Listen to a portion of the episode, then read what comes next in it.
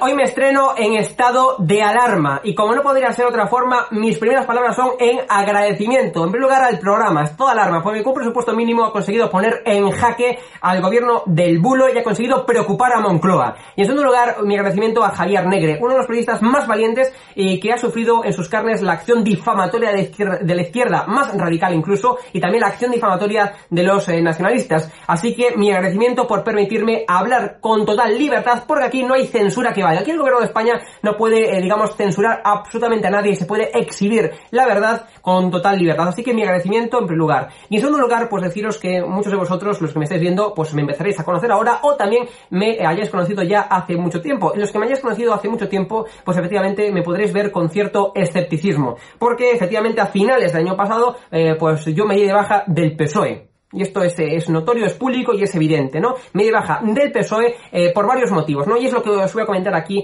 en este, en este vídeo introductorio eh, para que más personas como yo pues os podáis sentir identificados o personas incluso del PSOE que me estén viendo pues podáis reflexionar sobre lo que os voy a comentar a continuación, ¿no?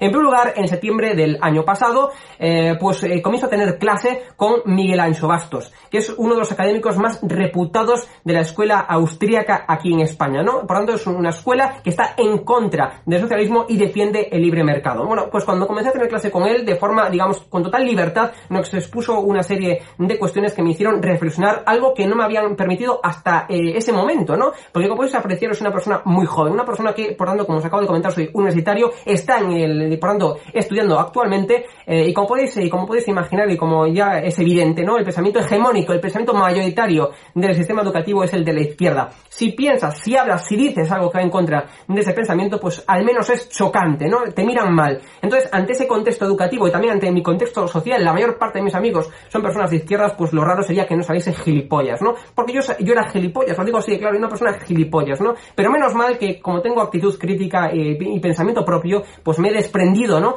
Eh, de ese pensamiento hegemónico, de ese pensamiento mayoritario que es el de la izquierda. Bueno, pues al comenzar a tener clase con Melancho Bastos nos permitió reflexionar por medio de lecturas, por medio de libros recomendados que yo he leído, ¿no? Pues me permitió reflexionar en varias cuestiones y es que el socialismo no funciona. Os voy resumir por qué no funciona, ¿no? En cinco puntos, porque se, se resume muy fácilmente. En primer lugar, por el error de cálculo.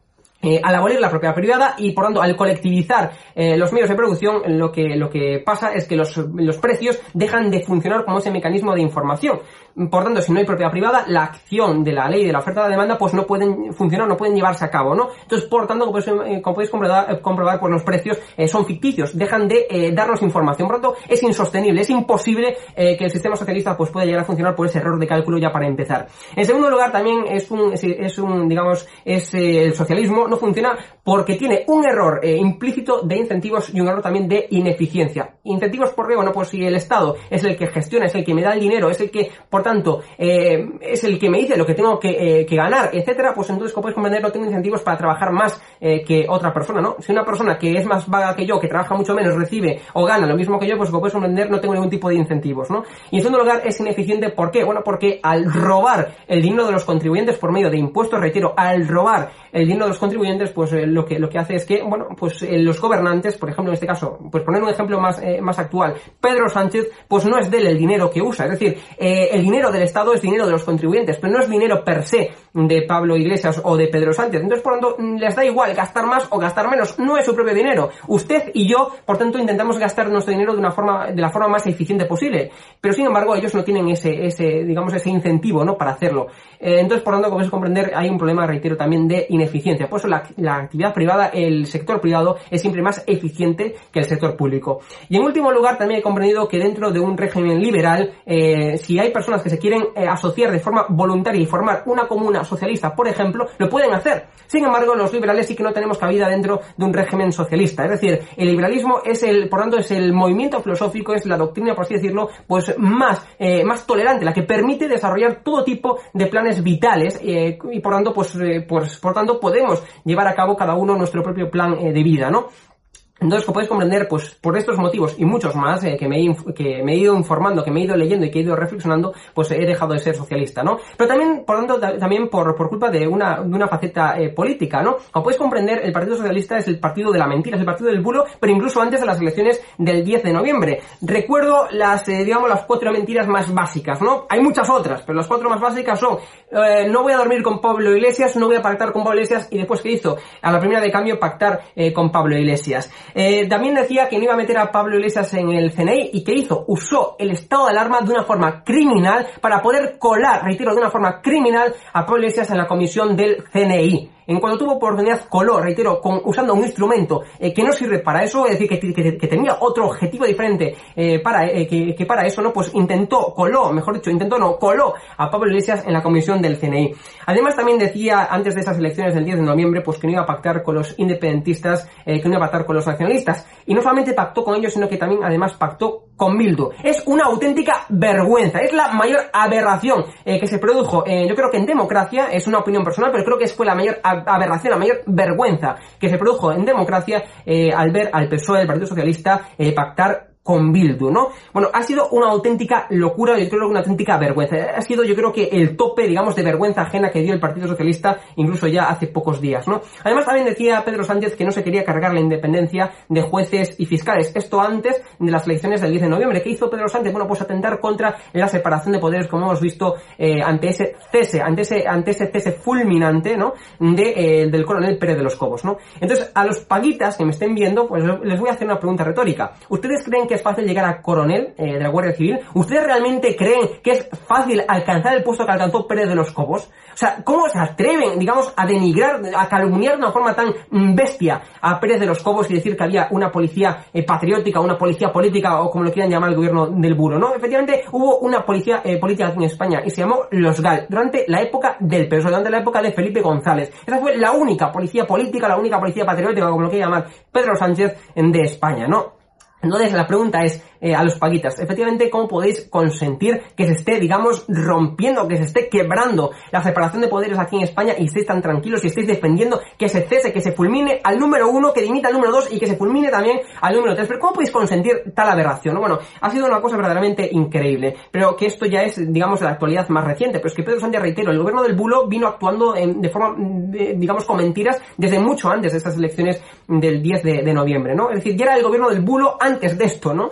Eh, entonces esto ya, como podéis comprender, esto en mi cabeza pues me hizo reflexionar y pensar que a finales de este año no tenía otra alternativa que irme del PSOE, ¿no?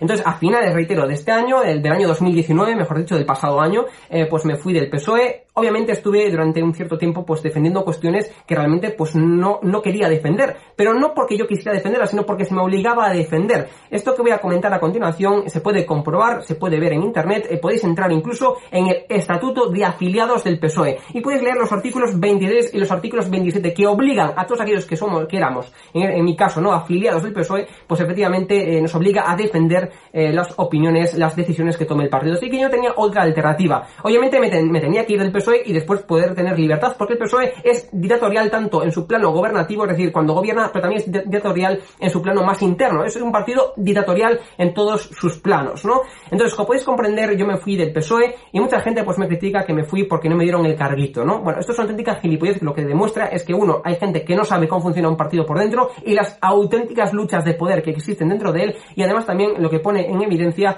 es que no se enteran de que soy una persona joven, que es una persona que está estudiando y que no puedo mantener ningún tipo de cargo político, ¿no? Es decir, no quiero cargo ni tampoco puedo, o sea, yo personalmente no puedo tener un cargo dentro de un partido político, ¿sabes? Yo me fui por un simple ejercicio de honestidad propia y personal que es yo creo que la que estoy mostrando y poniendo en evidencia y la, y la, que he mostrado siempre cada vez que me entrevistaron sobre esta cuestión, ¿no? Entonces yo eh, eh, reitero, o sea, eh, por mí mismo mucho mejor sería si me quedara dentro del PSOE. O sea, esto la gente no lo comprende. Ahora mismo, desde que me fui del PSOE y desde que comencé a hablar con libertad y a defender, digamos, el liberalismo, a estar en contra del gobierno totalitario que estamos construyendo aquí en España, o que están construyendo los, los defensores, los que apoyan al PSOE y Podemos, ¿no? Pues efectivamente, antes, o sea, cuando comencé a, digamos, a criticar esto, se me comenzó a llamar facha por la calle. Yo ahora mismo salgo con amigos en Santiago de Compostela y un grupo de personas eh, y seguramente que muchas personas, cada día me llamen facha, ¿no? Obviamente unos días más que otros, pero todos los días puedo salir con amigos y os pueden confirmar muchos de mis amigos que me llaman facha. ¿Sabéis la vergüenza que es salir con amigos y que personas en Santiago de Compostela, que es donde yo más me desenvuelvo por, por la universidad, eh, me llamen facha por la calle? ¿Sabéis lo que es eso? ¿Sabéis que también es que medios de comunicación actualmente me estén señalando como miembro de una red de extrema derecha que intenta derrocar el gobierno de España como lo hizo CTXT, como lo hizo el diario.es y como lo hizo en el día en el que estoy grabando esto ahora mismo, el nuevo panfleto de la izquierda que es eh, la última hora, hoy la última hora, me señaló diciendo que era un agitador. ¿Sabéis lo que es que me llamen facha, por la calle, de que efectivamente pues me señalen en medios de comunicación, por tanto, destruyendo eh, mi propio prestigio? ¿Sabéis lo que es? A mí me compensaba mucho más quedarme dentro del PSOE. La gente esto no lo comprende. A mí personalmente, reitero, me quedaba, eh, o sea, sería mucho mejor ir en contra de mis propias ideas, de mis propios ideales y quedarme dentro del PSOE y que la gente pues me aplaudiese por decir gilipolleces, ¿no? Bueno, pues me era mucho más recomendable, pero creo que ante todo en esta vida hay que ser honestos consigo mismo y, obviamente, bueno, pues ante las mentiras constantes del gobierno del bulo, ante eh, las clases que estuve a Milan Bastos, que me permitió reflexionar eh, motu propio, ¿no? De forma personal, me permitió reflexionar sobre el liberalismo y ver que está completamente equivocado por todo lo que, lo, que os he explicado y comentado anteriormente. Bueno, pues ante todo esto solamente me quedaba, reitero, salir del Partido Socialista Obrero Español, ¿no? Pero es que además también estamos viendo cómo están llevando a cabo una gestión verdaderamente criminal y negligente, ¿no? Es decir, una, una gestión eh, que, bueno, que es verdaderamente flipante, ¿no? Voy a resumir un poco, los tengo aquí un, par de guiones, ¿no? Para que os enteréis eh, de verdaderamente cómo están las cosas, ¿no? El día 23 y 30 de enero, eh, pues la OMS, eh, digamos, nos alertaba de la alta peligrosidad, de la alta, eh, digamos, tasa de contagio que tenía este virus, ¿no? Eso fueron el día 23 y 30 de enero. Ya llovió bastante, ¿no? Asimismo, la infección llegó finalmente a Italia, concretamente a la ciudad de Milán, una ciudad con gran movilidad internacional, ¿no? Y efectivamente, eh, el gobierno de España no hizo absolutamente nada. Es decir, no controló, no, eh, digamos, ni tomó la temperatura a las personas que venían de Milán. Es decir, no hizo absolutamente nada, ¿no? Nada de nada. Ni tomar la más mísera temperatura a los viajeros de Milán, ¿no? Entonces, el gobierno de España estaba en ese contexto, estaba en ese momento en el contexto de la risa, ¿no? En decir que jajaja, que esto era una gripe, que era un resfriado, ¿no? Entonces, eso lo decía el propio gobierno de España, por lo tanto nos ha mentido eh, de forma evidente, es decir, ha sido un inepto, ¿no? Es decir, en, no ver la propia realidad, que es la que os estoy comentando, ¿no? Y efectivamente, pues nos ha mentido y nos ha hecho creer que efectivamente estamos ante un resfriado, pues o gente, eh, digamos, periodistas incluso, pues defendían abiertamente eso, en los platos de televisión. ¿Por qué? Porque eran, estaban siendo, eh, siendo engañados por el propio gobierno de España, que era un inepto, ¿no? Y que sigue siéndolo, ¿no? Asimismo, también los días 5 y 10 de febrero, en el contexto, bueno, a finales de enero, recuerdo que tuvimos el primer caso de coronavirus aquí en, España, concretamente en Canarias, ¿no? Pues bueno, en los días 5 y 10 de febrero se mantiene una reunión, en los grupos de técnicos que de momento aún no los conocemos, no sabemos quién lo integran, ¿no? Y esto es ilegal porque eh, por, por ley debiéramos de conocerlo, pero bueno, esto ya se olvida, ¿no? Eh, bueno, pues en los días 5 y 10 de febrero pues se llevó a cabo una reunión en donde se dijo que el virus tenía una alta tasa de, mortalidad incluso y una alta tasa de contagio, por lo que había que, eh, bueno, pues eh, cerrar ese hotel, ese hotel en Canarias y, eh, por tanto, eh, digamos, focalizar la atención en ese caso de coronavirus. Entonces, eso, reitero, los días 5 y 10 de febrero. Después, a partir de ese momento, no se volvió a hacer nunca nada más. Llegamos al día 8 de marzo. En ese momento había casos de coronavirus en focos pequeños. Es decir, si los hubiéramos controlado, si hubiéramos actuado a tiempo, hubiéramos podido, eh, digamos, recortar o, digamos, cortar la transmisión de esos casos y por tanto no, no, estar en la situación en la que estamos, ¿no? ¿Qué hizo el gobierno de España? Nada, no. ¿Sabéis lo que hizo? Instigar a que se convocaran las manifestaciones del 8 de marzo, ¿no? Entonces, por tanto, como podéis comprender, a pesar de lo que dicen muchas personas, a partir de ese momento el virus empezó a contagiarse de una forma increíble, empezó a aumentar aumentarse el número de muertes, se pueden ver perfectamente en los gráficos, ¿no? Entonces, a pesar de lo que, lo que nos están diciendo, de lo que nos están mintiendo de que el 8M no pudo, no tuvo ningún tipo de relevancia en, en la transmisión del coronavirus, esto es una auténtica gilipollez, ¿no?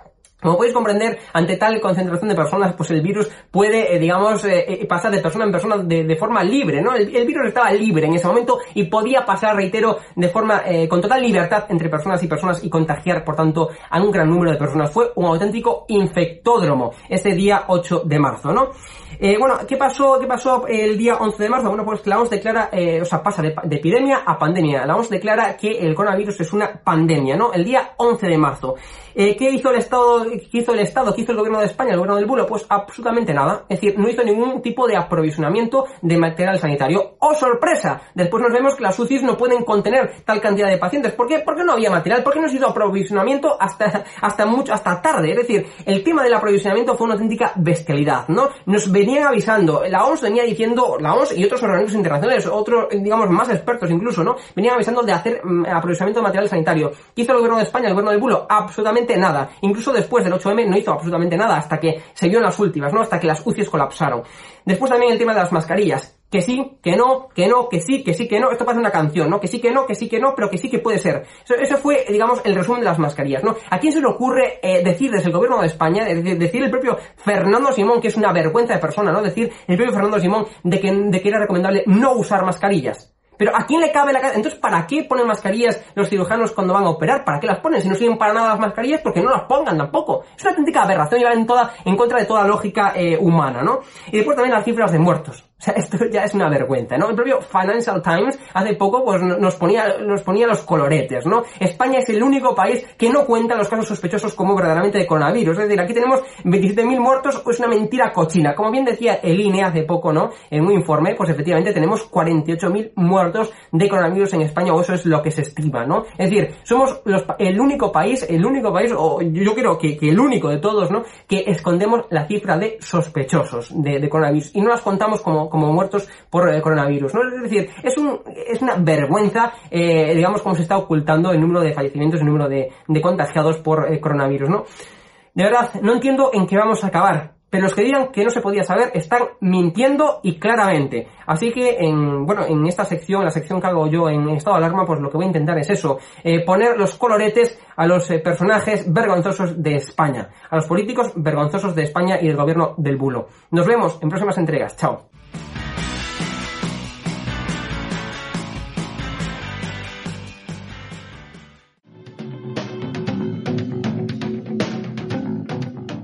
¿Quieres formar parte del club de miembros de estado de alarma? Sea un suscriptor premium y apuesta por un contenido libre que defiende a España. Te damos varias opciones. Echa un vistazo a las distintas categorías y dependiendo de la aportación que desees hacer, elige una. Con eso aportarás a que sigamos pudiendo crear este contenido. De parte de todo el equipo de estado de alarma, gracias por tu apoyo.